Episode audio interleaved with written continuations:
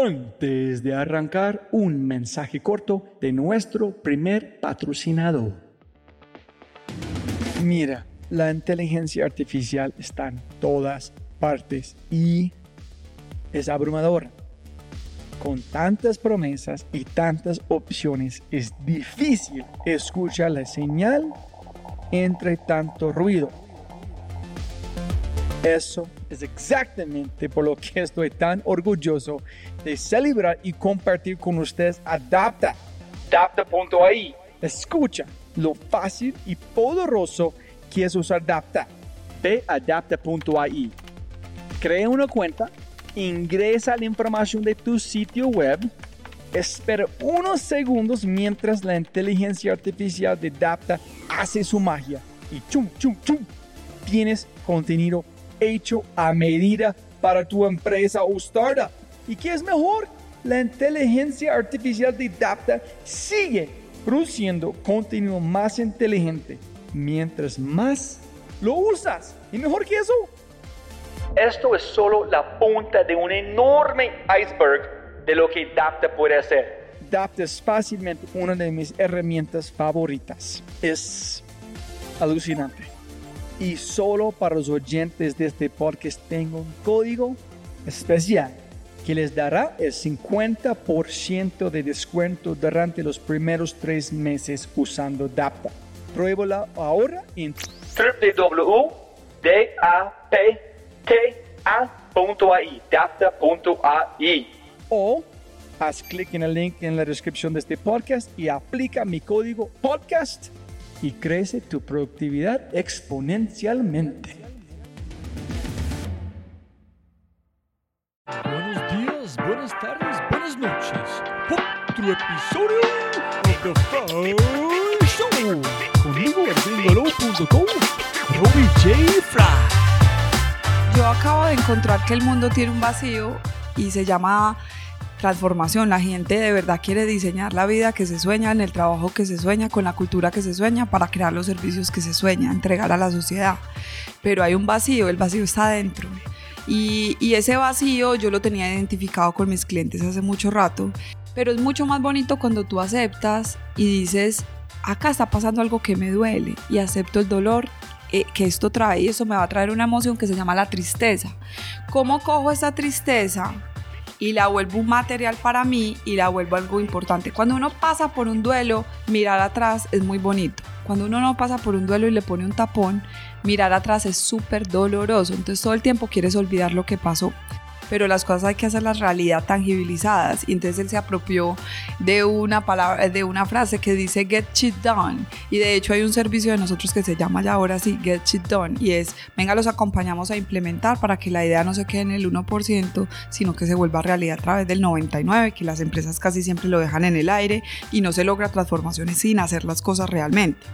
Pero más allá de eso, ¿cómo hago transformación desde adentro y puedo decir esto lo diferente? Y el cool sí tiene mucho que ver, Robbie, y me lo dicen todo el tiempo. Y es una cosa que está ahí. Y cuando yo hago entrevistas, ¿por qué nos contratan?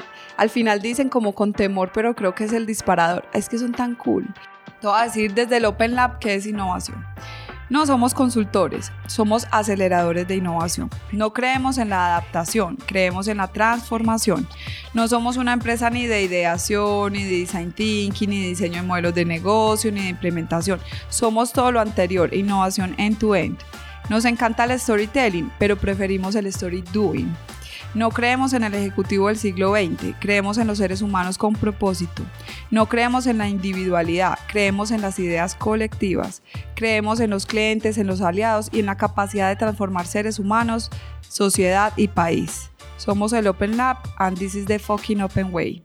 Jóvenes amigos míos, otro episodio, Tour de la Innovación, número 20. Otro episodio espectacular. Pero como siempre antes de arrancar, dos o tres mensajes pequeños. Uno es, necesito, como siempre, no porque tengo que hacerlo, porque quiero, es dar un gracias gigante a mis patrocinadores por este tour de innovación. Uno es en concreto que tiene un propósito hermoso que es a conectar a las personas con la innovación y la estrategia para transformar. Mil gracias a Mate, Caro y todo su equipo allá por el apoyo con este tour Paul Irwin con 100% Languages, mis grandes amigos Jimmy, José y Juan en Cabeza Rota, un equipo espectacular de animación y diseño. También a mi gran amigo Jonathan Terror en todo su equipo, todo su equipo Nicolás y toda la gente allá que son fenomenal para armar, diseñar aplicaciones web, móviles y tienen sus propias aplicaciones bastante eh, chéveres. Entonces, gracias esta gente por este apoyo. Siempre todos mis oyentes, si tienes un momento, toma un segundo para inscribir en iTunes o cualquier otro lugar para recibir los podcasts cada semana cuando esté lanzando. Eh, un momento de dejar una reseña en iTunes, como ustedes saben, para traer más gente al podcast. Deja un comentario, comparte con todos sus amigos. Y con todo este pre, pre mensajes, eh, este episodio es la segunda vez que yo he tenido mi invitada a mi podcast. La primera vez con Carolina Alzate fue cuando ella estaba con otra empresa en I+D. entonces, si quieres escuchar toda la historia previa, eh, recomiendo que escuches este podcast. Es, es muy, muy interesante. Muchas cosas eh, alucinantes sobre la creatividad y la innovación. Pero ¿qué pasó? Carolina no estaba en mi lista por rector de la innovación. Sin embargo, cuando yo encontré que ella dejado todo a un lado para arrancar desde cero, yo dije, tengo que tomar esta oportunidad para hablar con alguien que antes tenía una empresa de 12 años, bien conocido muchos espacios, para arrancar desde cero. Porque normalmente cuando tengo gente en este podcast están ya bien posicionados en sus mercados o sus emprendimientos. En este vez yo quiero saber cómo te sientes, ansiedad, angustia, depresión, etcétera, etcétera. Todas las partes muy humano que viene con ese tipo de este mundo de innovación. Entonces, esta conversación es mucho más una conversación entre amigos, hablando de la cosa de la lado humano, de corazón, de cómo, cómo se siente, en qué tiene que hacer para arrancar desde cero, pero con su ADN y con su todo su corazón, su alma, su mente, cómo conectar. Este podcast es muy, muy especial para mí porque es un lado que yo estaba buscando para conectar con el sector. Tenemos CEOs, tenemos emprendimientos, tenemos toda la información, pero este es mucho, mucho más a la parte interno de, una, de un ser humano. Y con todo este dicho, como siempre, mil gracias a toda la gente para, para escuchar. Te presento episodio número 92. Todo de la innovación 20. La innovación es embellecer la imperfección con la brillante Carolina Alzate. Sonido, sonido. Sonido. Hola, hola, sonido. Sonido. Hola. Sonido. Sonido. Acá vamos bien. Ok, hello. Hola. Listo, Caro. Listo. Y siempre la misma cosa, para ganar mucho más plata, no más tiempo. Muchas gracias por su tiempo, como siempre. Y para arrancar, 17 hace, dice que fue como un año. Estamos sentados en I más D, casi un año de este punto. Castíganos por qué estamos aquí en WeWork, Open Lab, cómo llegamos a este punto, porque su podcast es muy popular. Toda la gente conoce en vos y más de en qué hablaste en este punto. Cuéntame cómo llegamos a este punto, hasta el punto que tú quieras, Ajá. obviamente. Bueno, tú ya me conoces. Eh, bueno, no, pues de un año para acá mi vida cambió absolutamente y pues soy abanderada de la transformación y amo los, el, el recibir y el entregar lo que el universo me va entregando para cumplir el propósito que tengo y soy entregada a eso. Hace muchos años venía con la mente de abrir la innovación a un público más grande, hacer cosas con más sentido y propósito que ayuden a las empresas a innovar, pero sobre todo a transformar a las personas para que transformen sus empresas desde adentro. Cuando yo encontré esto, me di cuenta que este es mi propósito, el Open Mind. Espera, ¿Cuándo encontraste este punto? ¿Fue una chispa o fue algo que pasó gradualmente, que poco a poco finalmente, ay, pucha, eso es que yo quiero, en que tengo que hacer para cumplir algo adentro de uno mismo. Eh, fue un proceso y de hecho el primer podcast que hicimos hizo parte. Mucha gente me escribió diciendo lo que había sentido, cómo lo había inspirado, cómo le había transformado y empecé a escuchar muchas personas decirme, me inspira lo que decís, me inspira lo que haces y yo decía, escucho demasiado esa palabra, ¿será que ese es mi superpoder? ¿Será que ese es mi superpoder para lograr la transformación que yo me sueño acá? Y empecé a pensar y me empecé a dar cuenta y le hice a esto todo un proceso de, de innovación y me di cuenta que sí, que a eso vine. Entonces venía ya con una idea de tener un laboratorio que ayudara a transformar personas, que transformen empresas, empresas que transformen sociedad. Y empecé con esta idea y unido a eso, paralelamente en mi vida personal, eh, David y yo que veníamos siendo pareja, tuvimos un quiebre y una distancia en muchas cosas en pensamiento y decidimos no seguir. Entonces, las dos cosas en paralelo hicieron que yo dijera, el mundo me está poniendo toda la plataforma completa, el camino está despejado para que yo empiece esto, pero este camino lo tengo que arrancar sola, en este caso no lo puedo arrancar ya con él. Entonces decidí dar ese paso, que es un paso que, como siempre, todo da miedo, lo importante es darlo.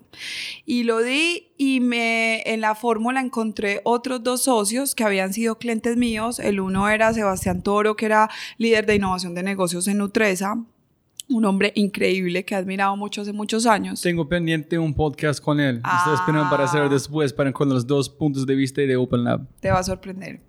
Y Sebas había sido parte hace muchos años como en mi vida y yo siempre le decía a Sebas, tenemos que un día crear algo juntos, pero siempre quedaba en la mesa. Luego tuve un cliente, él se llama Andrés Escobar, él, tiene, él es mucho más eh, experimentado, es un empresario de mucho bagaje en la ciudad y ahí me di cuenta que habían dos personas que podían acompañarme en este nuevo sueño, los invité al proyecto y les conté que tenía en mente, les pareció increíble y me dijeron que sí, lo que yo no sabía es que Andrés y Sebas eran también muy amigos y fue una fórmula increíble. Entonces ahí empezamos a trabajar por lo que nos soñábamos, lo que queríamos, empezamos con el equipo de trabajo, eh, yo ya traía pues como un bagaje muy grande porque yo había incubado dentro de IMAS del área de innovación y empecé a renovar servicios, a renovar un montón de procesos acá internamente y a construir con ellos un propósito porque lo que nos mueve a los tres no es el dinero, lo que nos mueve a los tres es el propósito de transformar positivamente lo que toquemos. Y ahí empezó el Open Lab tengo muchas preguntas sobre esa historia. Uno es pensando en esta cosa que enganchó a Andrés y Sebas, esas son las dos que tú diste. Me mostraste algo en un papel alguna vez aquí que vamos a hacer este, este. Este fue claro exactamente qué quieres hacer, qué quieres ejecutar, cómo fue el pitch, cómo contaste esta historia suficiente para contagiar algo más o alguien más. Y lo otro es conectar este es Tapsi, la empresa como en Colombia, ellos la segunda vez que presentó un frente en Silicon Valley, en, la segunda vez fue en Y Combinator, ellos no ni tenían una cosa funcionando, pero con su todo lo que ellos han hecho fue suficiente entender quién estás vendiendo algo que todavía no existe. Ellos compraron una idea y la gente. So, cuando tú vendiste esa idea Open Lab a ellos, ellos están comprando todo lo que han hecho caro antes o comprando la idea. Bueno, eh, mi pitch para ellos era, yo acabo de encontrar que el mundo tiene un vacío y se llama transformación. La gente de verdad quiere diseñar la vida que se sueña, en el trabajo que se sueña, con la cultura que se sueña, para crear los servicios que se sueña, entregar a la sociedad pero hay un vacío, el vacío está adentro. Y, y, ese vacío yo lo tenía identificado con mis clientes hace mucho rato. Y cuando venían a mí a preguntarme cosas o cuando la gente me pide un café, yo siempre encuentro ese mismo patrón. Y eso es un insight. Y tú sabes que un insight viene de un proceso de investigación y de análisis. Y cuando yo encontré ese insight, yo se los conté a ellos y les dije, esas son las ideas que yo traigo sobre la mesa pero acá es bienvenido, todo está para co-crear. Yo solamente puse un boceto, ellos fueron refinándolo. Entonces ha sido un proceso beta en el que todo el tiempo cada uno está diciendo, yo tengo esto, Sebas trajo a la mesa, venga, muy bacanas todas las ideas que tenés y me encanta cómo te soñas el mundo y la forma en que lo visualizas, pero las cosas hay que hacerlas realidad tangibilizadas. Y entonces él se apropió de una palabra, de una frase que dice get shit done. Y de hecho hay un servicio de nosotros que se llama ya ahora sí, get shit done, y es venga, los acompañamos a implementar para que la idea no se quede en el 1%, sino que se vuelva realidad a través del 99%, que las empresas casi siempre lo dejan en el aire y no se logra transformaciones sin hacer las cosas realmente. Entonces ahí empezó a haber una conversación entre los tres muy bonita, pero no la cerramos a nosotros tres. Hemos invitado a personas del equipo a co-crear esas ideas y a, aportar valor a los clientes. No nos las sabemos todas, qué se soñarían, cómo lo reinventarían, cómo lo partirían y lo, y lo vuelven a mezclar. Entonces el servicio no es sólido, es un servicio que nosotros decimos es líquido, gaseoso, se puede mezclar, se puede partir o se puede inventar para tu necesidad. Entonces empezamos a darnos cuenta que el mercado empezó a entender nuestra propuesta y que la pregunta que me hiciste cuando nos sentamos de ¿y qué los hace diferentes de los demás?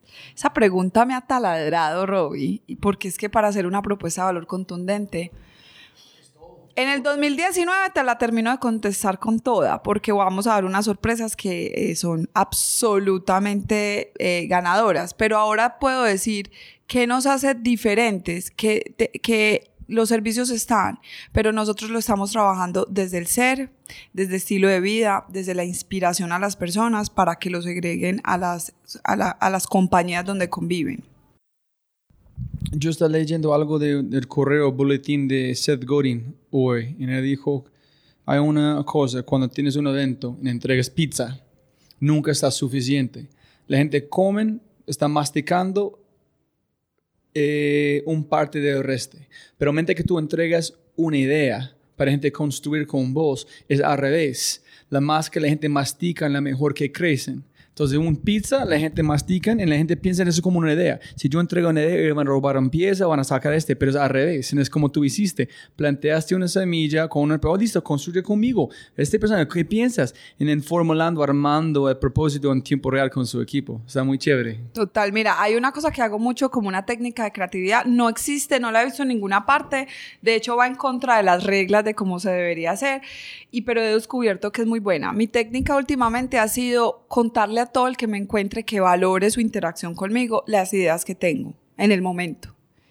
Y cuando yo te conté mi idea iniciando, yo no la tenía todavía fina, aunque, aunque hoy la tenga evolucionada, nunca va a estar terminada. Entonces yo se la cuento siempre a gente con la que pueda interactuar y de esa interacción voy recogiendo feedback en preguntas, en cosas que no tenía mapeadas, en cómo la, la transforman y me han salido unas cosas increíbles últimamente a partir de contar de verdad lo que vinimos al Open Lab, que es democratizar la innovación, porque el paso que sigue es abrir la innovación a otro nivel. Entonces ahí me di cuenta que la no sirve de nada, porque firmamos contratos de confidencialidad para no contar ideas, pero si nos nutriéramos de todas las cabezas que podemos traer a la mesa, la idea es el uno, haga la realidad que es el 99, realmente el esfuerzo más grande es llevarla a cabo. Entonces hoy en día me solté demasiado a contar mis ideas y a todo el que pueda, para que eso me traiga feedback de construcción. Aquí es una conexión perfecta a las, la razón que estamos aquí otra vez para el tour de la innovación.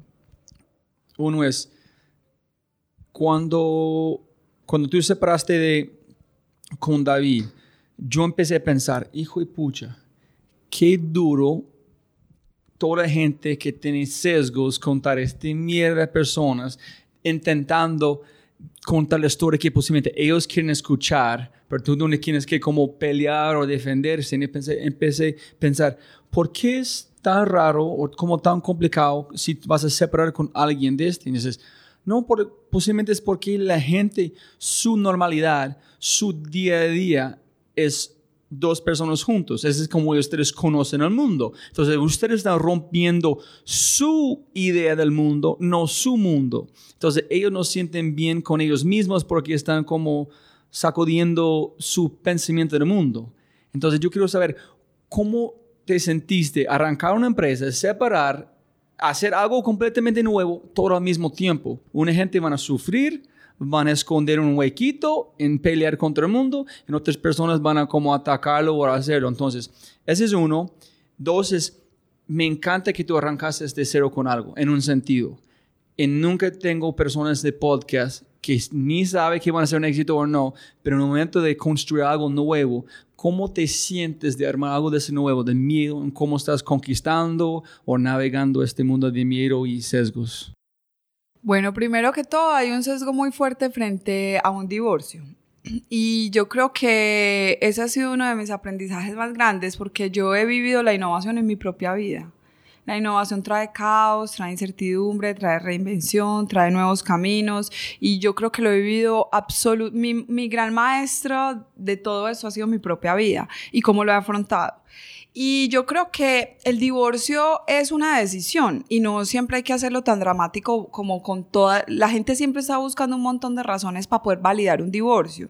Y a veces uno se puede divorciar queriendo a alguien. Yo toda la vida voy a querer a David. Es que fue mi pareja, el papá de mis hijos, fue mi socio. Obviamente, y valoro inmensamente el hombre que es y todo lo que aprendí a su lado y agradezco infinitamente que la vida me lo haya puesto de lado. Pero hay momentos en la vida donde hay que cambiar y que hay que evolucionar y que es un llamado de tu voz interna y cuando tu, cuando tu intuición está muy conectada es algo que no te deja vivir en paz cuando no estás en el lugar y en el momento adecuado y es una decisión que había que tomar. Para la gente en general fue muy doloroso esa decisión, sobre todo para nuestros equipos porque nos tocó partir los equipos. Y yo lo entiendo perfectamente. Ahí ya viene lo que cada uno se preparado en la vida para, para administrar. Hay gente que toma una, quieren ver versiones, quieren saber qué fue el fondo o quieren tratar de unir piezas para poder decir esto sí pasa, porque muchas veces en el raciocinio no queremos creer que algo pase porque queremos mantener el mundo tal y cual nos lo pintaron. Pero si el mundo no está pasando lo que te pintaron y se está desconfigurando a otra cosa, ¿cómo yo me monto en ese cambio? Hay personas que lo tomaron muy bien y aprendieron con esto y crecieron, otras personas que no, otras personas que tomaron partido y, y no lo juzgo, yo entiendo, cada quien lo toma y se alimenta de esa situación de una manera muy diferente. Yo lo único que he hecho es tomar ese aprendizaje y trasladárselo a mi hijo. Y yo le digo, uno está donde, donde tiene que estar cuando quiera estar, pero uno no tiene que estar en algo cuando no siente que está sumando y cuando siente que se acabó esa gasolina que traías. Entonces, eso es, para mí eso es un aprendizaje muy grande que uno debería reflejar en los niños. Lo que pasa es que estamos en una sociedad y, y si ves, en ese momento tenemos la vista de todo el sur de Medellín, es una sociedad que no es libre de pensamiento. Ayer te voy a contar esta historia que me pasó ayer. Estuve con un amigo que es... Eh, un tipo muy inteligente, muy emprendedor, y estábamos en una discoteca tomando una cerveza y eh, nos pusimos a jugar Jenga y los del lado de la mesa, dos personas de acá, eh, nos miraban y decían, eh, yo les dije, el que pierda baila solo, me pusimos esa apuesta, baila solo en la pista, perdí yo, obviamente, sin ningún, dije, la voy a dar toda, o sea, si pierdo, lo pierdo con toda. Pero perdiste con propósito para que tú no, puedas no, bailar. No, no, no, quería perder. no, quería perder porque yo soy muy competidora. Y entonces, bueno, perdí. Y los de lado, él, él quería hacer que la chica subiera más energética y vio como el mood en que nosotros estábamos y como que quería un poco eso y dijo, bueno, juguemos los cuatro y jugamos los cuatro y perdió él. Le costó muchísimo, muchísimo ir a la pista a bailar. Y te voy a decir ¿Qué es eso? Es el reflejo de la mentalidad tan cerrada que tenemos, como que bailar en una pista solo y estar rico sin necesidad de estar borracho para hacerlo es algo malo. Entonces tenemos tantos códigos que vivimos presos de nuestros propios pensamientos. Pero cuando tú te paras y bailas solo en una pista porque sí, ni siquiera porque perdiste, sino porque tú estás disfrutando esa música, ahí hay un código de persona distinta. Y cuando tú vas a Toronto, a Londres, a Tokio, a Nueva York, a muchas ciudades del mundo y tú ves ese tipo de comportamientos en la calle, uno sabe qué mentalidad tiene la gente y qué capacidad de innovación hay en ese lugar. Y por eso yo pienso que acá a mí me ha tocado como abrir una selva, porque yo he sentido dardos de comentarios hacia lo que yo hago.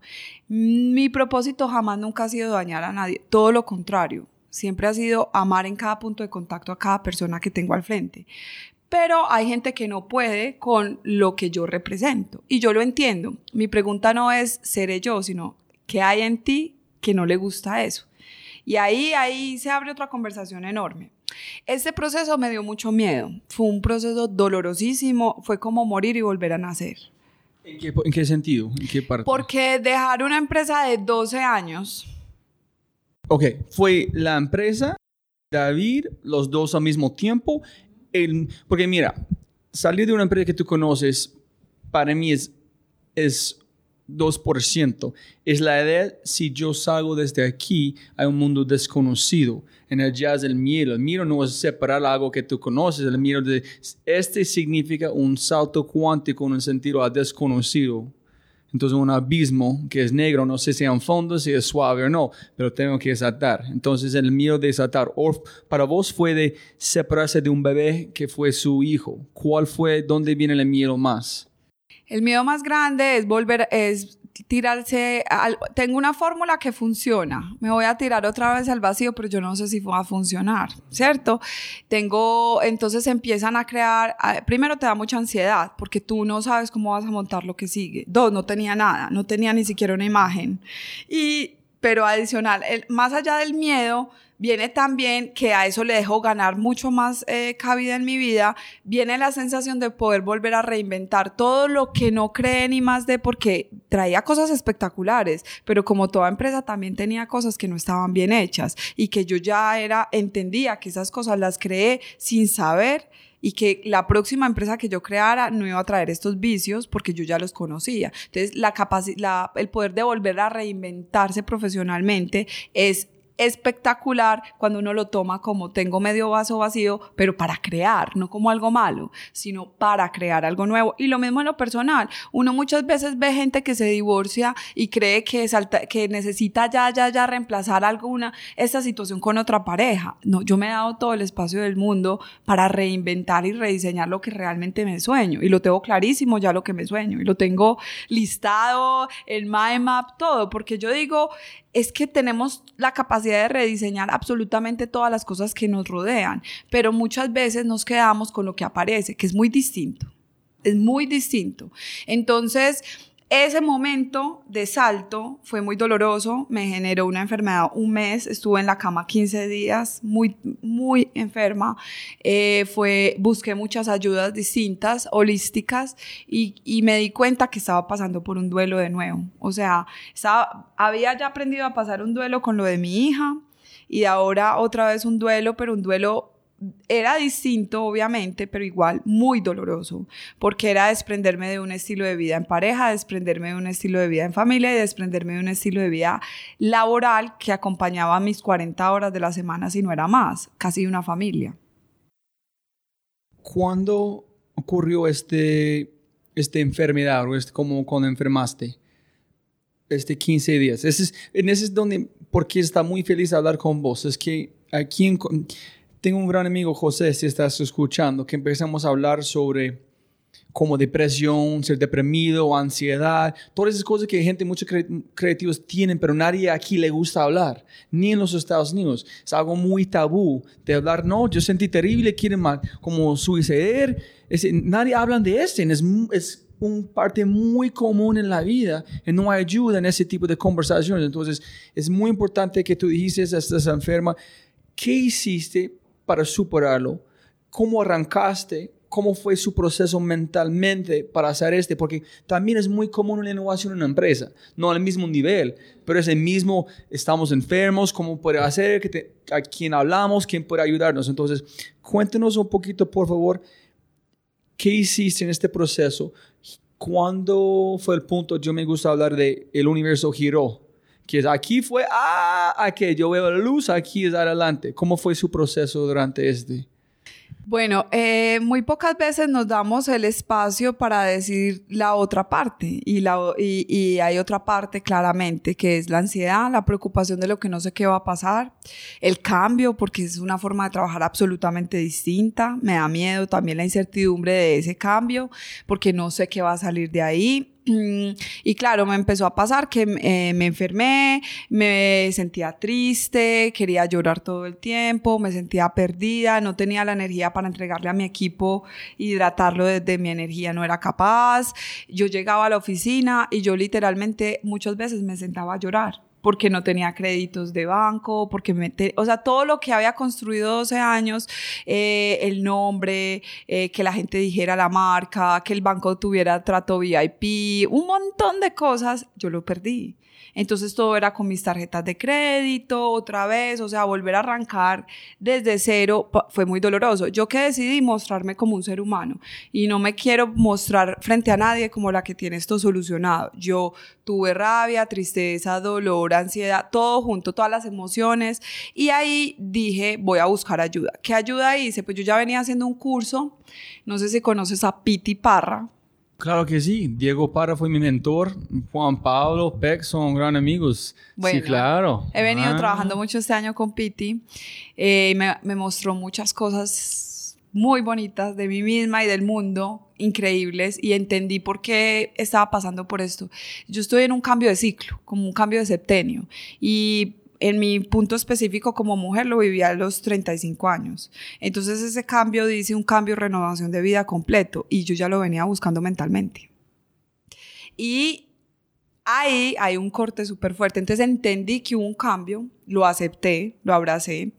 Empecé todo un proceso con él de cambiar muchas algunas cosas de la alimentación para esos momentos específicos. Por ejemplo, yo disfruto mucho un buen whisky, un, buen vaso de whisky y dije, él me dijo, no, vas a parar el whisky, tiene trigo, te hace pensar mucho, tú piensas demasiado, tienes una mente con una capacidad de estar ahí, dele que dele, stop eso y la cerveza, vamos a cambiar a una copa de vino, un café cuando no sé qué. Entonces entendí que habían muchas cosas que me podían ayudar, eso lo mezclé con otra información que traía y como muchas técnicas que he ido aprendiendo en el tiempo, como glándula pineal, que lo hago mucho, todo el tema astrológico acompañado también y todo lo que he aprendido en el curso pues con Piti que se llama Conciencia, Plenitud y Libertad.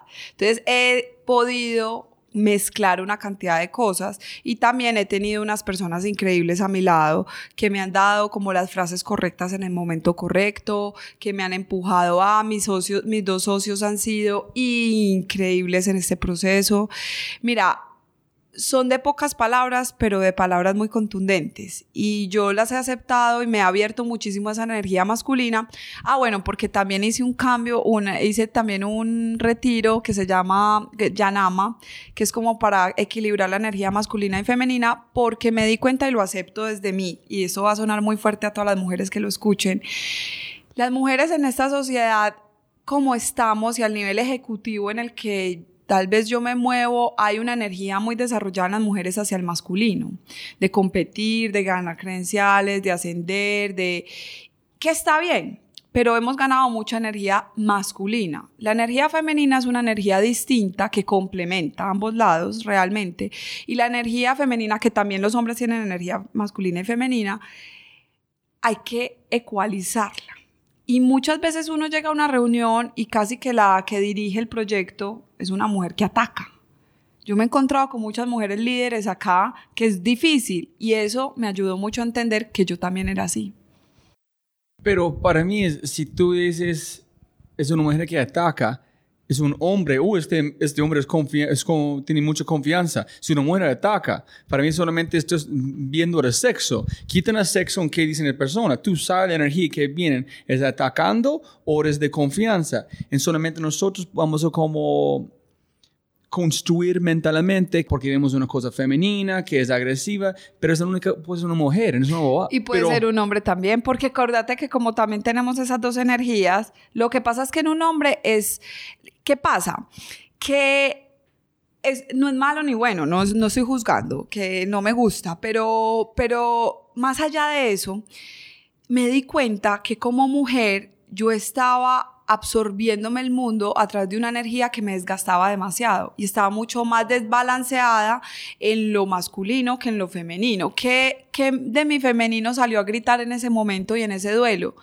No decir que me las sé todas, no tratar de hacerlo, no tratar de decir que sí a todo y salir a decir, hey, me duele, hey, no soy capaz, no me necesito compañía para esto. Y no salir a pretender al mundo a decir, yo soy capaz, yo puedo con todo, yo soy la más fuerte, yo soy la mujer maravilla, porque eso no es real. Entonces, cuando yo aprendí ese equilibrio entre saber decir, eso no lo sé, me puedes ayudar, o ven, es que ahí no lo puedo manejar, o ven, me da susto y, soltarlo tranquilamente me hace muy, me hace muy equilibrado el balance entre lo que sí, sí sé hacer y ejecuto muy bien y entre lo que no, porque es que casi todo el tiempo me mantuve muchos años haciendo a todo, sí, yo lo hago y a veces eso me restaba tanta energía que terminaba todo el tiempo enferma.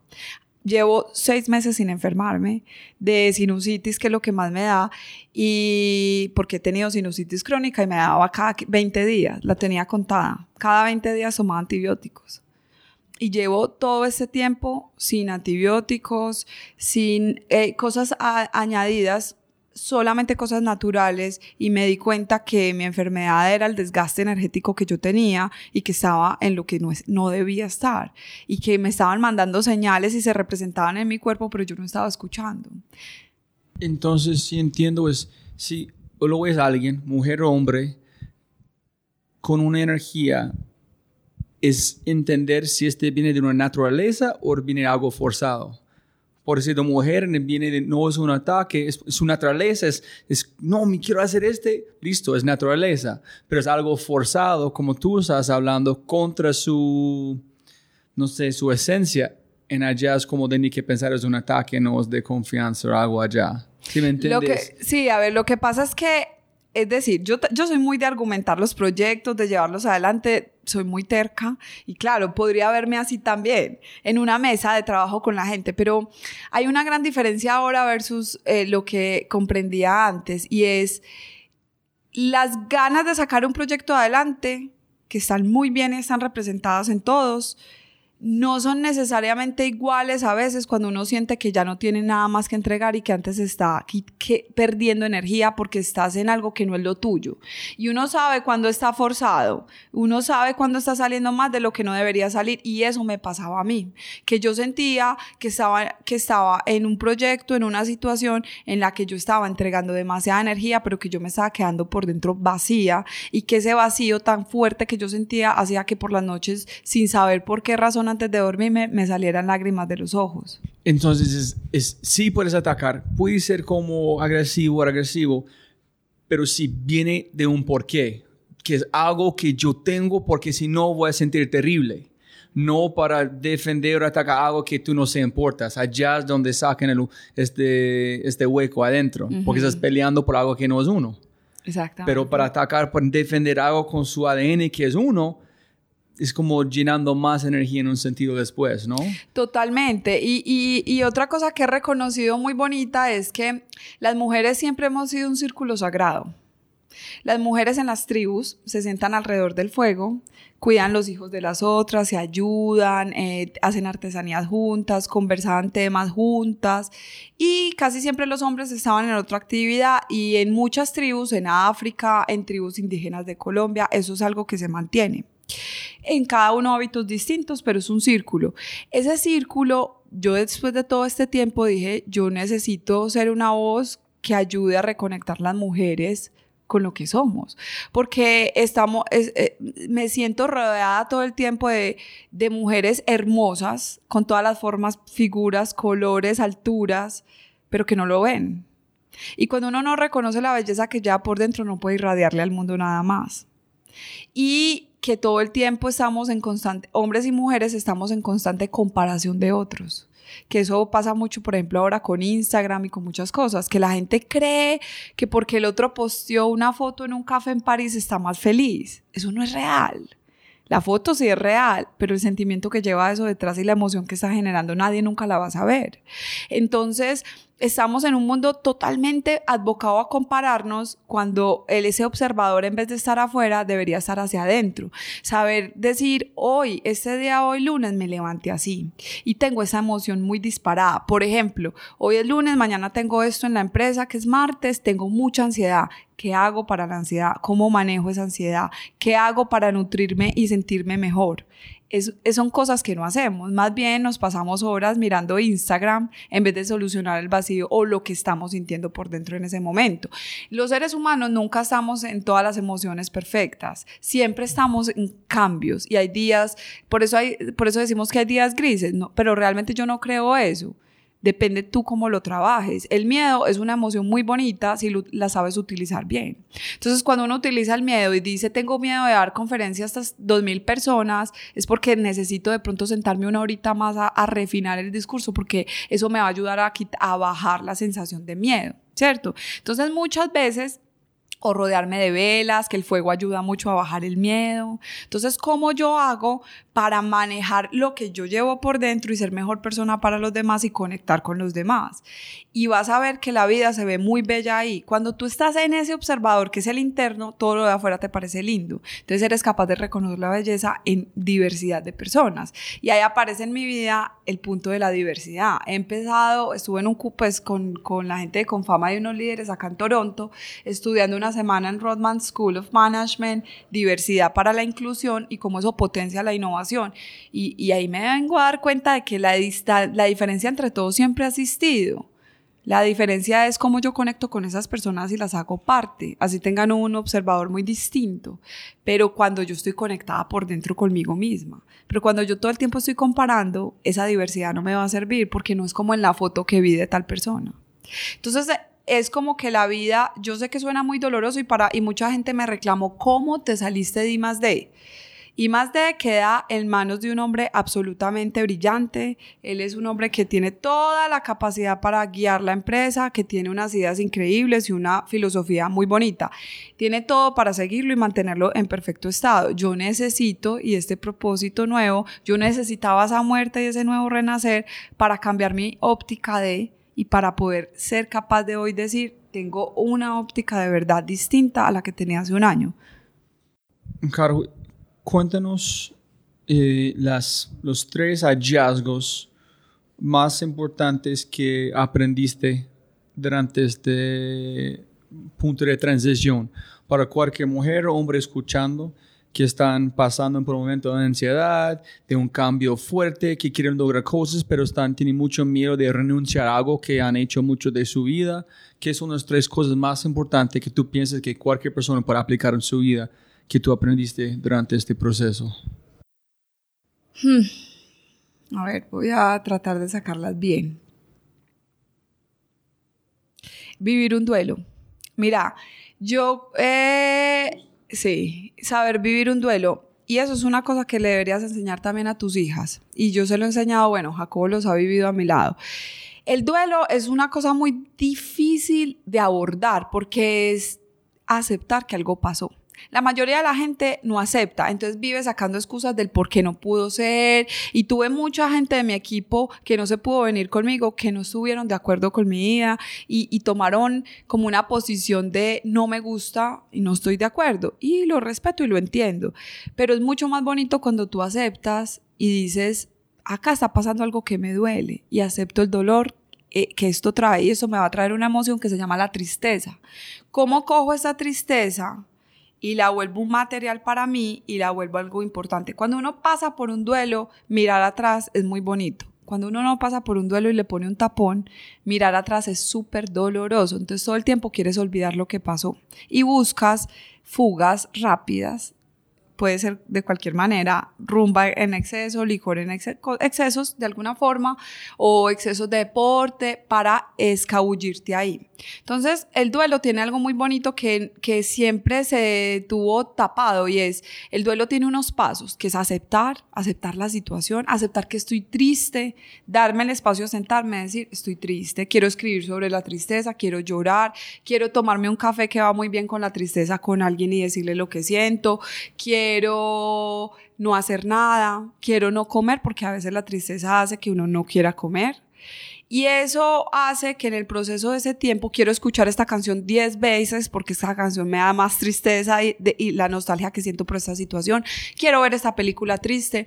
Todas esas cosas alrededor de vivir un duelo te hacen formular un ser humano por dentro con una fortaleza increíble y hermosa y una divinidad que empieza a vislumbrar cosas que no habías visto y que empiezan a importarte menos las que veías antes. Entonces, por eso sos capaz de irte a la mitad de la pista a bailar sin importar. Ok, uno, vivir el duelo. Sí. Dos. Dos. Mm, dos. Para mí el dos es reconectarse con uno mismo. Cuando uno es capaz de escuchar la voz interior de uno, cuando uno está en un lugar en una comida y están hablando temas que uno dice, no me siento cómoda en esta mesa y eres capaz de pararte e irte, eso es estarte escuchando. ¿cierto? Entonces, para mí es eh, ganar el, el conector mente-corazón es supremamente importante y para mí eso es la intuición. ¿Cómo me conecto yo? Quedándome sola en mi casa, escuchándome, escribiendo, a ver qué me ha pasado todo este tiempo en este proceso, eh, hablando con personas de mucha confianza a mi alrededor, eh, estar en silencio. Y cuando logro eh, todo eso, y hay muchas técnicas, el ejercicio ayuda muchísimo a reconectar. Cuando uno se escucha, uno es capaz de entender si donde estás parado hoy es el lugar correcto o no debes estar acá porque te estás desviando de tu propósito. Y que no, y ahí entendí en esa conexión interna que no es la meta. Yo ya no busco una meta de ventas, yo ya no busco una meta de internacionalización, ya eso no me mueve. A mí me a mí lo que me llena es estar aquí hoy sentada a esta hora contigo haciendo este podcast. No estoy pensando ya en que en media hora me voy a ir a hacer un trekking. No, estoy aquí sentada con toda la pasión. Entonces, cuando estás conectado así, la vida se vuelve muy simple. Pienso que es un sentido, es quitar el ruido externo para escuchar el ruido interno. Exacto. Es como quitar las conversaciones, no ruido a mucha gente, en silencio, en jazz, cuando viene el ruido real. Sí. Todo le no, ah, tiene que decir este, entonces eh, tiene que escuchar. Cuando empiezas a escuchar uno mismo, es, eh, hay mucho miedo allá. Es como una muchacha en este podcast, Adriana Marmorek, que habló de que es muy duro. Si has como intentado ver en el espejo y mirar sus propios ojos como 10 segundos, y tú vas a ver algo que tú nunca has visto porque nosotros vemos algo en el espejo, pero siempre estamos, no vemos mucho tiempo, porque es duro ver adentro de uno mismo. En allá es. Te voy a contar una cosa. Para mí mirar a una persona, yo tengo una mirada que me han dicho que es muy fuerte, ¿cierto? Pero yo no creo, o sea, sí es fuerte porque soy, eh, no la mantengo, soy capaz de mantenerla porque me encanta ver a la gente a través de los ojos. Hay gente que no es capaz y me quita la mirada, yo me río. Y hay gente que es capaz de mantenerme una mirada todo el tiempo, que son muchas, muy pocas personas. Pero, pero cuando yo hago ese ejercicio, yo puedo identificar que tiene trabajado esa persona por dentro inmediatamente. Porque es una persona que te puede comunicar a través de la mirada. Entonces sí tiene que ver mucho con la conexión que tenés. Y la tercera, y la más bonita, y creo que hice mi doctorado en este aprendizaje el viernes pasado, se llama poner límites, mostrar la barrera. ¿Qué pasa? Como he trabajado tanto en creatividad, todo el tiempo he dicho qué tal sí, y el qué tal sí te lleva todo el sí, pero no es tan bueno todo el tiempo. Hay otra cosa que hay que poner límites. Eso es que yo quiero decir, es como esta conversación, el primero fue, ¿qué tal sí? ¿Qué tal sí? Pero el arte de decir no es mucho más complicado de que tal sí. Decir no a algo en matar algo es mucho más importante. Matar una relación, matar una empresa. Ese es decir no con fuerza. Es como, es más decir no, es matar algo. Sí. En parecer que yo aprendí más de 20 conversaciones de innovación en Colombia, matar algo es mal visto. Sí. En los Estados Unidos no.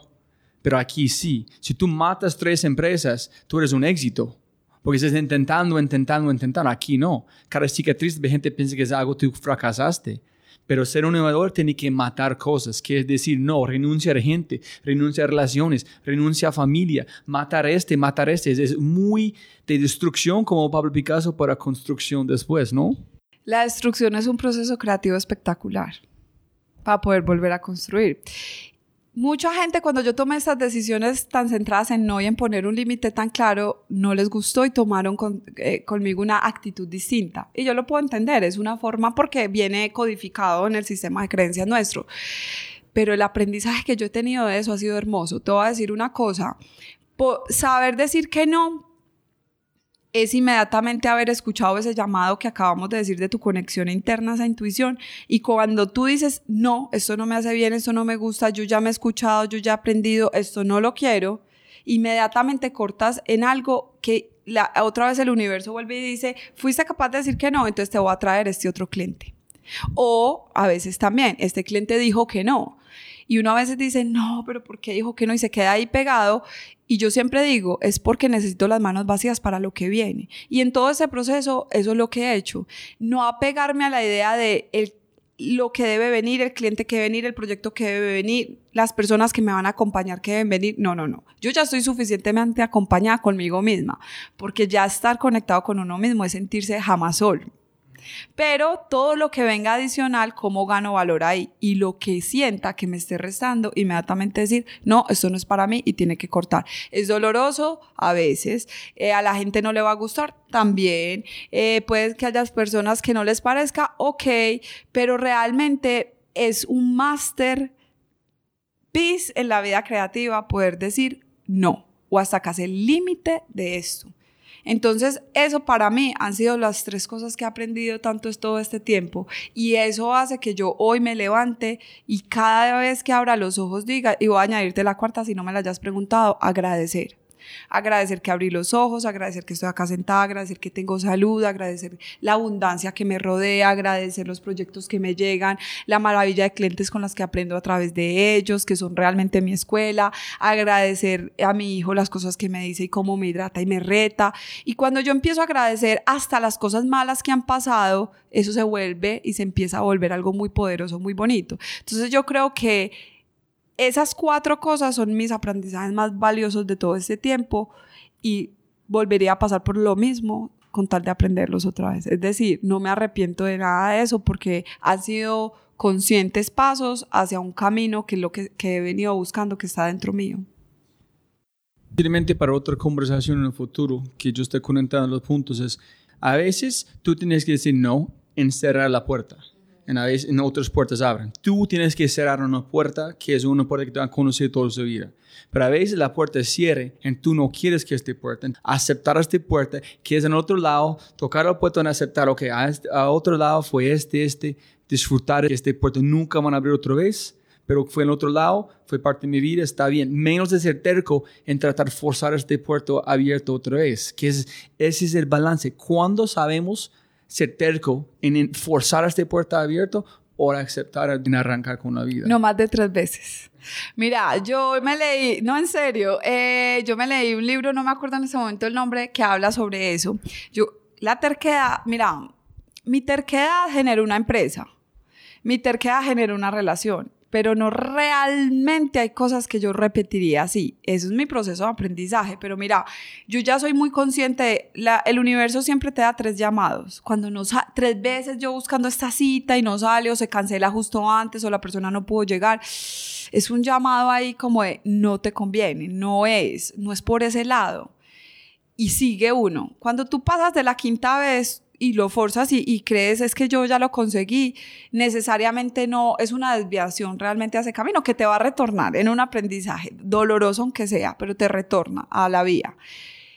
Yo ya soy capaz de decir, voy a decir un ejercicio muy sencillo, salgo en mi bicicleta, que me encanta estos días soleados, salgo en la bici, me voy para el trabajo y se me enredó el cordón en la cadena. Uy, una, una, ahí hay una señal. no sé. Dos, casi volteo mal y, me choco con un carro. No tengo que esperar la 3. Yo inmediatamente sé, necesito parar. O sea, tengo que ir a, guardar esta bicicleta. Porque cuando uno no escucha eso, está todo el tiempo peleando contra y no aceptando la divinidad que te están mostrando que por ahí no era. Es lo mismo que yo escucho mucho en, relaciones de pareja. No, pero es que ya la invité, no, pero es que ya hice eso. Y, y dele, y dele a forzar algo y no cambia la ecuación final. No es por ahí. No es por ahí. Lo que pasa es que tomar esas decisiones dan mucho, mucho miedo. Y vienen todos nuestros familiares alrededor a decir lo que debería hacer, ¿cierto? Pero uno sí escucha eso y todos sabemos que no, si yo no debo comer esto porque me va a dar colon irritable y lo estoy haciendo y vuelvo y recaigo, pues ¿para qué lo sigue haciendo? O entonces, ¿qué medidas va a tomar adicionales? Pero eso es eso es súper sencillo. Si tú escuchas, realmente vas a estar en el camino correcto. Entonces, ser terco sí, pero hasta un punto. Porque cuando uno es muy terco y forza las cosas, es como que se, se dañan, se, se vuelven turbias. Es porque yo me gusta, yo pienso que no sé, que no fue su terquedad, pero más coraje inconsciente, que es cuando arrancas con algo tan grande, tan desconocido. Es porque yo siempre digo, hay gente pien- pensar en grande, no por ser el más gigante, pero es, es tú no sabes qué estás haciendo, entonces no tienes miedos porque es tan... in- no puedes imaginar qué es, entonces ya no es terquedad, eso me, yo no sé que estoy mal o no, entonces es coraje inconsciente, que es Ah, más sí. sencillo, pero la más información que tú tienes en su vida es a veces ser como terco o terca está bien, pero a veces es mejor como intentar algo que nunca has intentado para... No, a mí me encanta la terquedad para muchos proyectos y muchas cosas porque sacan cosas adelante de una manera brillante. Ya- Es distinto. El coraje, el coraje es otra cosa. El coraje inconsciente, que me parece muy bonito el nombre que le pusiste. El coraje es cuando uno dice acá en Medellín, tenga huevas y hágalo. O sea, Baila solito después de Jenga. Sí, a ver el bailecito, porque eh, qué risa, él estaba empujando a su novia a lo que lo hiciera y la vida lo puso a él. A ver, usted le dice a ella, pero usted de qué está hecho, eso le digo yo a la gente en las empresas, usted le pide a esta empresa que sea innovadora, usted es innovador y se quedan así. Porque es muy fácil decir que los otros tengan que hacer algo. Es muy fácil decir, esta empresa debería ser así, este debería ser así, esto debería ser así. Cuando yo digo yo debería ser así porque esto me haría feliz, yo, Carolina Alzate, por ejemplo, tengo muchos sueños. Uno de esos sueños es parar un año a no hacer nada, a buscar inspiración en otros países y irme por ahí a rodar en el mundo con mi hijo. Lo voy a hacer. Y, ¿Y qué significa eso? Coraje, coraje de volver a soltar, coraje de irme a una cosa que no sé, a venir con mi hijo y no sé qué va a pasar, yo a ver cómo voy a inventar una nueva vida en... Eso requiere coraje, todo el coraje del mundo. Pero te voy a decir cuál es mi tip del coraje. Yo nunca miro la situación de aquí a cinco años o como el final del sueño, sino que yo voy mirando los pedacitos cada día para irlos uniendo. Porque cuando uno mira todo el esquema completo de, por ejemplo, peso 100 kilos y quiero llegar a eh, 70 kilos. Y cuando uno se imagina todo el trabajo que tiene que hacer y esto y lo que tiene que dejar, para. Pero cuando tú te imaginas que solo con cinco minutos hoy aportas, otros cinco minutos por la noche, otros 10 mañana, otros 15, y le vas poco a poco cambiando la ecuación, pero poco a poco teniéndote paciencia, te das cuenta que el coraje es muy fácil. Si no lo miras con el océano gigante. Para llegar a una piscina de un lado al otro hay que dar brazadas, enfoques en cada brazada. O sea, no se enfoque en la meta, sino que disfrute el proceso. Y el proceso es hermoso. Llorar es lindo, reírse es lindo, tener miedo es lindo. Llorar. Llorar. Todo es bonito. Por ejemplo, eso es otra cosa que tenemos un paradigma que uno no puede llorar en público o que uno no debe llorar frente a la gente alrededor, o que uno se tiene que esconder para llorar, o que llorar para los hombres es malo, también. Y el que no disfruta, no aprende. Entonces ves, tu cabeza atrás y es un dolor, se te vuelve el dolor más grande, pero cuando tú eres capaz de mirar atrás y agradecer lo que pasó y con amor decir gracias, es muy distinto. Eso es. Ya pasamos cuatro minutos. no hemos hablado Es que sobre innovación. A ver, pregunta de innovación que tengo tiempo. Listo, listo. Terminamos.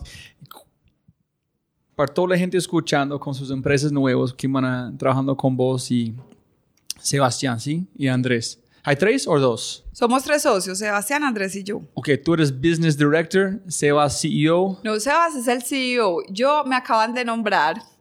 Eh, yo soy la Chief Creative Director. O Ok. sea, todo lo que tenga que ver con inventar algo nuevo, soy yo. Super. Y Andrés. Andrés es el Financial Business. CFO. Sí. Ah, ok, sí, listo. CFO.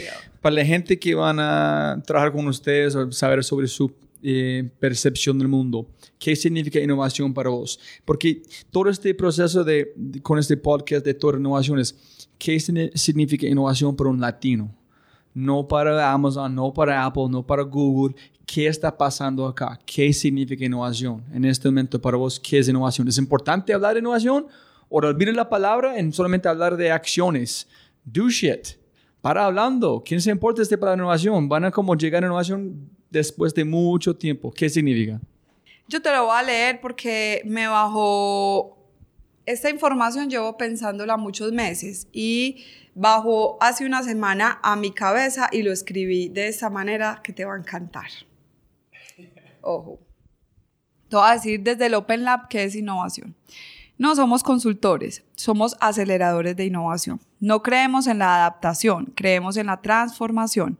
No somos una empresa ni de ideación, ni de design thinking, ni de diseño de modelos de negocio, ni de implementación. Somos todo lo anterior, innovación end-to-end. Nos encanta el storytelling, pero preferimos el story doing. No creemos en el ejecutivo del siglo XX, creemos en los seres humanos con propósito. No creemos en la individualidad, creemos en las ideas colectivas. Creemos en los clientes, en los aliados y en la capacidad de transformar seres humanos, sociedad y país. Somos el Open Lab and this is the fucking Open Way. Esto me costó meses bajarlo. ¿Y qué quiere decir? Para mí eso es innovación. Innovación es estilo de vida, innovación es el observador con que ves el mundo, no es una metodología, ayuda, pero no es una metodología. Hay gente muy innovadora sin metodología, empíricamente también. Eh, la innovación tiene propósitos positivos, que podemos decir que hay muchos líderes que han innovado en sus procesos negativos, sí, los hay. Los hay, uno que está en toda la historia de esta ciudad es Pablo Escobar, ¿cierto? Pero estamos reescribiendo esa historia y esa historia la agradecemos, la miramos atrás y la agradecemos y la honramos porque de ahí sale nuestras ganas de transformar de reescribir, de repotenciar, de transformar lo que hemos vivido. Para mí la innovación es la mezcla de las emociones, de un ser humano honesto, de vivirlo desde adentro hacia afuera. La innovación nunca va a pasar en una cartilla de cultura de una empresa, jamás. Jamás va a pasar que a ti te entreguen, Robin, mira, este es tu nuevo manual de cultura, te comportas así, eres así, esta es la cultura de nuestra empresa. Eso no va a pasar en cambio transforme los seres humanos que tiene adentro, rodéese de toda esa diversidad, genere estrategias de inclusión para todos ellos y va a empezar a ver los códigos de transformación de la innovación que van a ser creados orgánicamente por esas personas. Entonces, la innovación para mí realmente es un estilo de vida que se vive 24 horas, 7 días. Está interesante que tú estás hablando de este y conectar los últimos puntos. Es yo hice una conferencia en Confenalco Valle y fue la primera conferencia que yo hice sobre qué he aprendido, he aprendido durante este proceso de innovación. Es una charla espectacular, a mi opinión. Pero durante esta cosa, tengo todos los posts, todas las paredes conectando los puntos. Y yo llamé al hermano de Piri, Pex. En, como yo dije a Pex, oye, hermano, yo realicé algo que yo nunca he visto. Ellos trabajan mucho en liderazgo, trabajan en equipo, en ese tipo de cosas la cosa más especial que alguien puede innovar y es más complicado innovar es un otro ser humano. Y yo digo felicidades porque han dedicado su vida, porque innovar a alguien más, la innovación de como un producto es sencillo. Si la persona está innovando ellos mismos, le pueden decir, wow, qué cara de vida que tú estás haciendo es innovando gente. Pero cómo duro es despertar este chispa para innovar un otro ser humano. Entonces me gusta que ustedes están atacando la persona y no la empresa. La, empresa es una consecuencia de esta persona. Exactamente. O sea, los procesos igual se hacen para la estrategia, para el proceso, pero a mí me gusta mucho hacerlos sentir cosas, sacarlos de su espacio, hablarles de cosas que no tienen nada que ver con innovación, retarlos, ponerlos en zonas de inconfort total con las situaciones que les planteo, hablar de la vida en general y cuando, ¿cómo logramos hacer eso? ¿Cómo es la chispa para aprender eso en una persona? En la inspiración. Cuando una persona está inspirado con otra persona, inmediatamente escucha el triple, quiere aprender más, quiere eh, poner eso en práctica más. Pero cuando uno está forzado, nunca, nunca va a haber una transformación. Hay el, el do, o sea, yo, yo, yo lo hago, yo, pero realmente no es transformador. Entonces, yo sí pienso que uno puede eh, abrir ese, mm, ese foco de transformación a través de la inspiración. ¿A través de qué inspiración? En esta ciudad hay muchas personas innovadoras y tú las conoces a todas.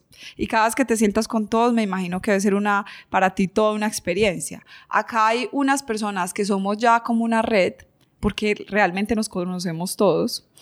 Y cuando tú te sientas a hablar con Mateo Jaramillo de Matelsa, cuando tú te sientas a hablar con un Juliano Kendo, con un David Escobar, con una María Clara Aristizábal, todos tan distintos, de mundos tan distintos, pero cuando nos sentamos y el propósito de todos es el mismo y todos estamos haciendo transformación desde nuestro punto, al final lo que estamos haciendo es un radio de inspiración para lograr transformación Entonces mucha gente quiere ser como Julián Oquendo, otro grupo de gente quisiera aprender más de David Escobar, otra, y así, y así va pasando. Cada uno lo que está haciendo es en su radio de acción compartir para penetrar en la sociedad de una manera distinta. Puede ser, yo no creo que ninguno de ellos lo esté haciendo inconscientemente, todos son conscientes de lo que están haciendo. Y eso es lo más bonito, cuando uno se puede volver un líder positivo a través de conscientemente estoy haciendo esto y cómo mis acciones van en el doing reflejando que voy para allá.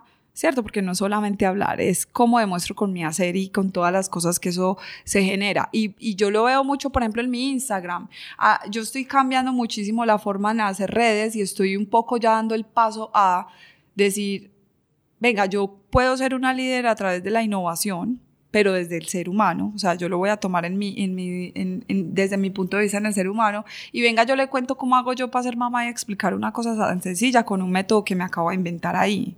O venga, yo le explico cómo yo hago para salirme de mis situaciones de estrés y vea, yo hago esto, hago esto otro, y le muestro a la gente, no pretenciosamente, sino no soy experta, pero lo hago porque me gusta y me doy el lugar para hacerlo. Y, y, yo celebro cuando la gente empieza a decir, uy, yo vi esto y yo lo quiero copiar. Copiar es una forma muy bonita de aprender y después uno le puede poner su salsa, ¿cierto? Pero creemos que copiar también es malo que ese es un pensamiento que yo ya también traía, pues como soy diseñadora, que eso fuera malo. Y realmente copiar es algo muy bueno porque cuando tú copias y eso se empieza a replicar, tú puedes generar una cultura y ya cada quien le pone su ADN, pero de verdad puede ser muy transformador. Entonces la inspiración es la puerta. La pregunta dura, como yo hice la primera vez, como que es diferente sobre su empresa. En este momento, mi opinión es, que es cada vez que vamos más a la tecnología, que me encanta la tecnología, es, tenemos más información sobre nosotros mismos. La más información que tenemos sobre nosotros mismos, la más relevancia tenemos porque existimos en este planeta, rodeando un multi-universo entonces yo pienso que la tecnología es la puerta a conocer a nosotros mismos. Entonces para mí a dónde vamos en este proceso. Antes fue emprendedor, millonario, este mierda que a la gente le gusta vender. Y ahorita se está volviendo a ser cool que tú haces. Transformación personal, meditación. Este se está volviendo cool porque la gente sabe que esa esencia, porque estamos perdiendo algo de nosotros.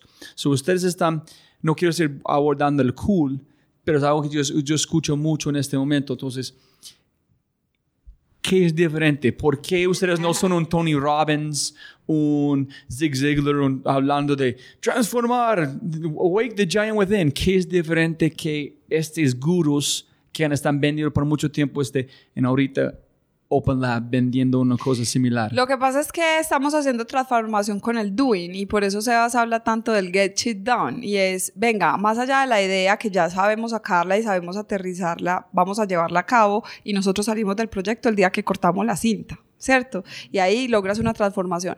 Pero más allá de eso, ¿cómo hago transformación desde adentro y puedo decir esto es lo diferente? Y el cool sí tiene mucho que ver, Robbie, y me lo dicen todo el tiempo. Y es una cosa que está ahí. Y cuando yo hago entrevistas, ¿por qué nos contratan? Al final dicen como con temor, pero creo que es el disparador. Es que son tan cool. Y yo he empezado mucho a ahondar en qué es ser cool. ¿Qué es ser cool? Ojo, cuando hay cool con contenido, eso es una, eso es un polvo mágico. Te voy a explicar por qué. Si yo te presento algo, un proceso que no es muy entretenido de hacer, por ejemplo, tengo que dar 150 ideas para esto o tengo que llenar todos estos cronogramas, pero yo siempre todo eso lo reformulo y lo vuelvo cool. Es colorido, es bonito, es con música, tiene olor, tiene eso otro, es en un lugar increíble, cambiamos cada vez para que no se sienta tan pesado y se sienta cool realmente la gente quiere ese cool. Y te voy a contar una cosa muy chistosa, no voy a decir quién, pero yo tengo algunos clientes que me dicen, Caro, vení, yo veo como el estilo de los outfits que se ponen, yo veo las gafas que tenés, yo veo que tu equipo también tiene como hiciera yo, entonces yo a veces hay clientes que les armo un, un, un mood board en Pinterest vea, esto así, esto acá, esto se compra allá, esto ta, ta, ta. Y yo a veces digo, o por ejemplo, últimamente he hecho mucho guías de ciudad para mis clientes. Mira, me voy para Londres y yo les digo, mira, tienes que ir a tal, tal, tal, tal. Y vienen y me dicen, wow, yo ya había ido a Londres, pero eso es otro Londres. Yo sí, ese es el Londres con otro observador. Yo estuve con mis socios en Nueva York y ellos han ido muchas veces y los llevé al estilo de sitios que a mí me gusta buscar, que eran muy distintos y ellos eran con todo eran, wow, no. Y en esos días escuché a Sebas diciendo, no, es que viajar con Caro es súper cool, uno encuentra cosas increíbles y yo entendí que realmente es mi observador. O sea, realmente el cool es la forma en que tú observes las cosas y les pongas el sabor, ¿cierto? Y les pongas tu sabor. Y yo tengo un sabor latino muy potente, obviamente. Entonces yo creo que yo a veces les digo en mi empresa, a nosotros nos contratan para que los hagamos reír, para que los hagamos sentir bien, para que cuando hagamos todo este proceso pasemos rico. Y yo soy siempre la que aporta el chiste, me encanta el bullying en la oficina, amo que me hagan chistes, que me hagan bromas, disfrazarme, hacer ridículo, brindar porque sí, mover la campana porque ganamos el proyecto, cantar We Are the Champions de Queen porque ganamos. O sea, me encantan los rituales y los rituales le dan ese cool a los procesos, porque cuando tú llegas y haces algo importante y simplemente pasas derecho es como si nada hubiera pasado, pero cuando tú pones rituales, cuando lo haces distinto, cuando sorprendes a la gente, cuando le traes a alguien el día de su cumpleaños a la persona que más quiere en el mundo, de sorpresa, eso es cool. Entonces la gente se quiere contagiar de eso, porque la gente quiere que cada minuto de su día tenga propósito. Y si tú vas a vivir a la gente que te rodea, que cada minuto del día tiene un propósito, tú vives muy bueno y la gente quiere estar rodeado de esa energía. Está muy chévere, nunca he pensado que es, yo siempre sé contra que la innovación no es cool, la innovación es, es sucio, es feo, pero al mismo tiempo es de verdad, pero un propósito es cool. Sí, claro. Un, sí, la es sucia, sí. Es, desorganizada también. Es caótica, por eso hay que embellecerla. Y yo soy fan de la belleza. Y, yo soy ah, fan de la belleza, entonces yo amo la belleza, yo amo ver el corte de esta montaña y yo qué haría con ese corte y qué otros objetos sacaría ahí. Entonces, para mí la belleza es muy importante, para mí la belleza es la diversión visual, auditiva, gustativa, del tacto, lo que puedas sentir a través de la belleza si tú vas a mi casa vas a entender perfectamente porque yo tengo baños pintados de rosado, o sea, para mí la belleza es la clave fundamental de lo que tú vives. Si yo me siento en esta reunión y esta sala la, tiene tal empresa, va a ser así. Pero si esta sala la tiene el Open Lab para que venga, venga el presidente de Argos, esta sala va a ser distinta.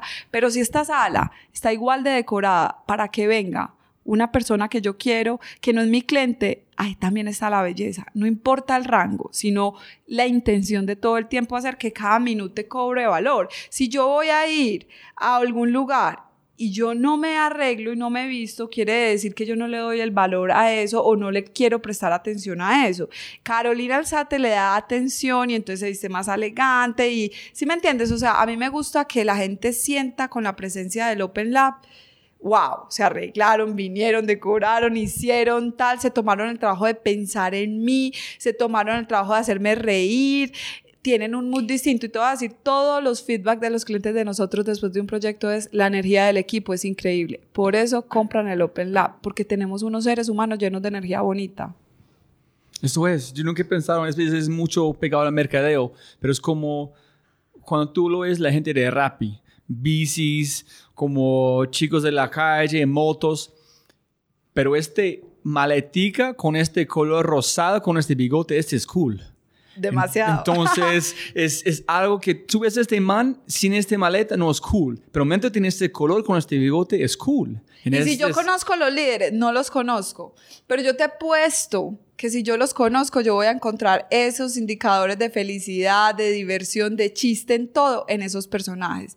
Yo también amo el chiste, la ironía, el bullying, el reír, el sacarle el jugo, el hacer estupideces, me encanta el ridículo. Y cuando tú ves mi empresa y empieces a ver lo desplegado que vamos a tener todos los puntos de contacto, vas a verlo, vas a poder vivir el ADN. ¿Cierto? Es lo mismo que cuando tú entras a un banco o a otro, tú inmediatamente sabes qué líderes hay detrás de esa empresa. Yo sé qué líderes hay hoy en Bancolombia, si voy al Bancolombia Lab, que los felicito, increíble. Pero yo sé quién hay allá y yo aplaudo eso. Es que no lo hice yo, no importa, hay que aplaudir también lo de los demás. Entonces, cuando yo veo esas empresas, yo digo, yo sé qué líderes hay detrás y qué ser humano cobija ese líder, porque es que es el ser humano el que transforma eso. Por eso para mí esa energía y cuando yo hablo tan holísticamente y hay gente que dice, Dios mío, estás en negocios como holísticos mi socio se sienta con un pipeline de proyecto súper riguroso, pero yo le digo, no te preocupes que yo lo voy a traer mentalmente, eso va a llegar y él se ríe, pero realmente es así. La energía que uno le tiene que poner a la innovación tiene que ser bonita y vibrante y tiene que ser colorida, porque de verdad es difícil, es muy doloroso. Entonces, ¿por qué no disfrútalo? Entonces, que cada con, minuto valga con la una pena. corbata, gafas, ponle para bailar. Ya tienes algo feo bailando, pero es lindo. Es con una lindo. convers- conversión, con unas gafitas, bailando, felicidad. Algo que antes fue feo es divino. Exacto. Hace una semana nos disfrazamos de Black in Men todos los Yo vi la, de Instagram Y con gente con hicimos los... video, todo, y mi socio era como, bueno, hey, eh, ya, y entonces yo después le dije, te voy a decir una cosa, cuando uno invierte en un equipo, una hora, en gozarse este disfraz, bailar, cantar, ellos hablaron más o menos una semana y media de esto y nos ganamos el premio de WeWork del mejor disfraz. Cuando uno invierte en eso, invierte en la felicidad de la gente orgánicamente, no el plan pensado que tiene esa estructura, que eso está muy bien. Pero cuando tú inviertes en jugar, jug- y tú más que nadie lo sabes, jugar hace un impacto muy grande en los equipos y se te vuelve inversión cultural. Jugar es retornar a la niñez, pero no como niños, sino jugar como adultos. Y cuando tú tienes cosas, accesorios, el celular, son juguetes de adulto al fin y al cabo.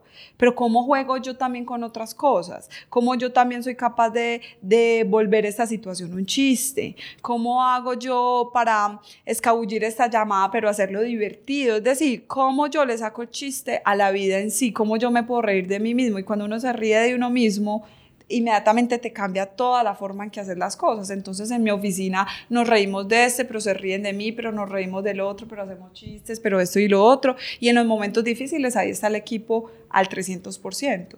Pero es porque nos hemos permitido ser humanos y no pretender que todo tiene que ser perfecto. Sí, pero eso es duro. Y la belleza está en la imperfección. Ah. La belleza está en todo lo que tú la quieras ver.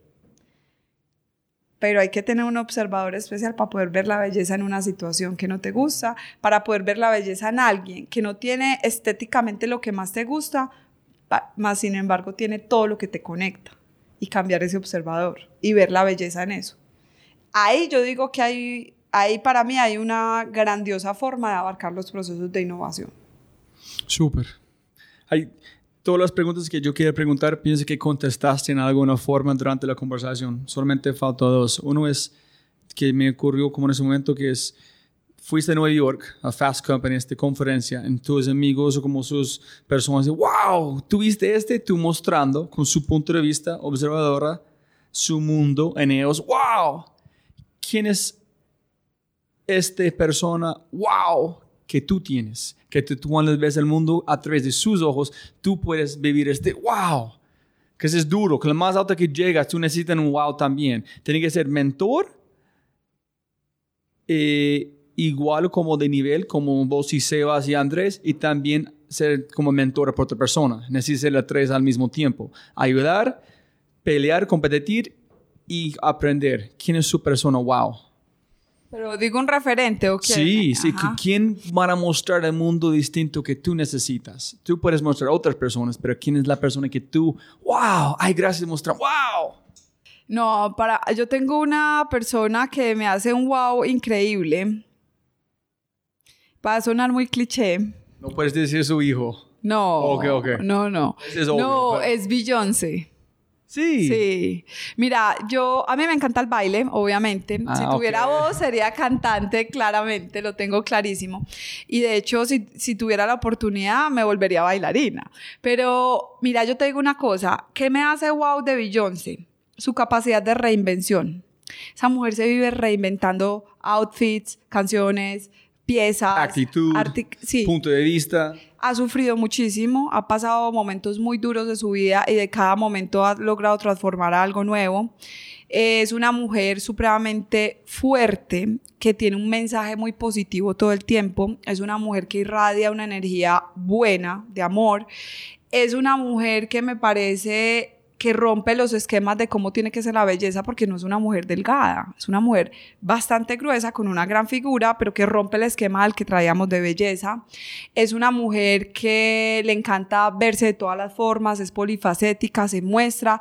Vi un documental de ella y yo ahí dije, wow, o sea, sí, yo sabía que ahí detrás había un ser humano increíble, pero después de esto me puedo dar cuenta que es otro nivel mucho más alto del que yo me imaginaba, una mujer que es holística, que se rodea de mucha información, de gente buena, que también dice no, mm, que acepta sus momentos difíciles. Eh, de hecho, el, el, álbum que hizo Lemonade, que me pareció un disco muy fuerte, muy, muy fuerte. De hecho, casi no lo sacaron, no lo sacaron en Spotify, solo en Tidal, pues el negocio de ellos. Un negocio, eh, para mí ese Lemonade es la representación de un duelo porque es súper fuerte el contenido de ese, de ese álbum y gráficamente es muy fuerte. Y yo cuando veo a esa mujer vivir ese duelo, con ese dolor tan fuerte como lo, lo y ella escribió todo el disco, yo digo, eso es para mí el símbolo de wow. Poder coger eso y decir con orgullo es que tengo dolor, tengo mucho dolor y lo quiero expresar. ¿Cómo tú dijiste, vivir el dolor. Vivir el dolor, sin miedo. Súper. Y la última, un consejo un mensaje por todos sus fans escuchando, la gente escuchando ese podcast? ¿Qué mensaje en este momento que es, si como la cartelera, dejar otra vez un mensaje para todo el mundo y un mensaje más larga? En estos días le regalé un libro a alguien y me, y, y me salió una frase muy bonita que la llevo todos estos días en la cabeza. La belleza siempre ha estado, la belleza nunca ha estado afuera. La belleza siempre ha estado adentro. Depende, y, la belleza se puede ver después de que la ves adentro, la belleza se puede ver en cada cosa que miras. Es la única forma de cambiar la belleza. Entonces, ¿qué quiere decir esto? La, la belleza que tú comparas y estás buscando afuera es falsa.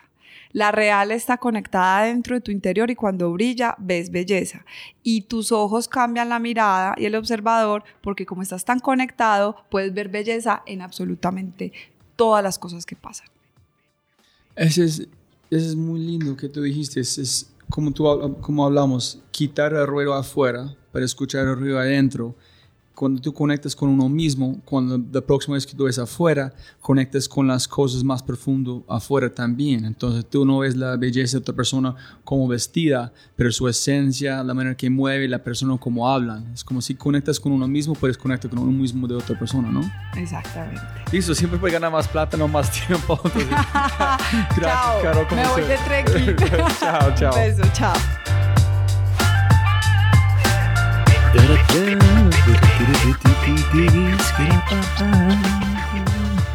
Jóvenes amigos míos, la parte favorita de este podcast es por los locos, los hermosos, las hermosas, los guapos, las guapas, la gente más brillante en la historia del mundo que todavía está escuchando este podcast. no, en serio, si todavía estás escuchando, te quiero, te amo, de verdad. Qué lealtad, qué felicidad. Entonces, solamente quiero decir mil gracias y por favor, como siempre, la única cosa que quiero preguntar a ustedes de verdad es si disfrutaste, disfrutaron este podcast con Carolina, tomen un segundo, vaya a la página thefryshow.com forward slash Carolina Alzate 2, 2, número 2, Carolina Alzate 2, o búscalo en la página principal encuentre su Instagram, su Facebook y dejo un mensaje para ella diciendo, wow, Caro, no sabes cómo cambiaste mi vida, yo tenía tristeza, bla, bla, bla, bla, bla. Ahora en las palabras de vampiro de Transilvania, bla, bla, bla, bla. Eh, dejo un mensaje diciendo mil gracias, porque es muy importante reconocer el tiempo que mis invitados están regalando a este podcast. Y a mis oyentes les quiero mucho y hasta el próximo episodio. Chao, chao, chao. Chao, chao, chao. Como siempre, siempre puedes ganar más plata, pero no más tiempo. Muchas gracias por escuchar. Antes de terminar, unas cosas importantes para preguntar y mencionar. Número uno, deja una calificación Spotify. Ya, ya, déjala. Literalmente toma segundos y como yo mencioné, el impacto es enorme. Además, estarás garantizado de sentirte increíble el resto del día. También estamos produciendo todo el contenido en YouTube. El canal es espectacular. Tengo mi newsletter Conejo Blanco, las notas del podcast y los enlaces, las transcripciones. Nuestro otro podcast, Matamos Preguntas, escúchalo. Y más se puede encontrar en thefryshow.com. Y si quieres enviarme un mensaje o patrocinar el podcast, puedes enviar mi mensaje usando cualquiera de mis redes sociales con mi nombre a Robbie J. Fry. Gracias, abrazo grande y sigue escuchando.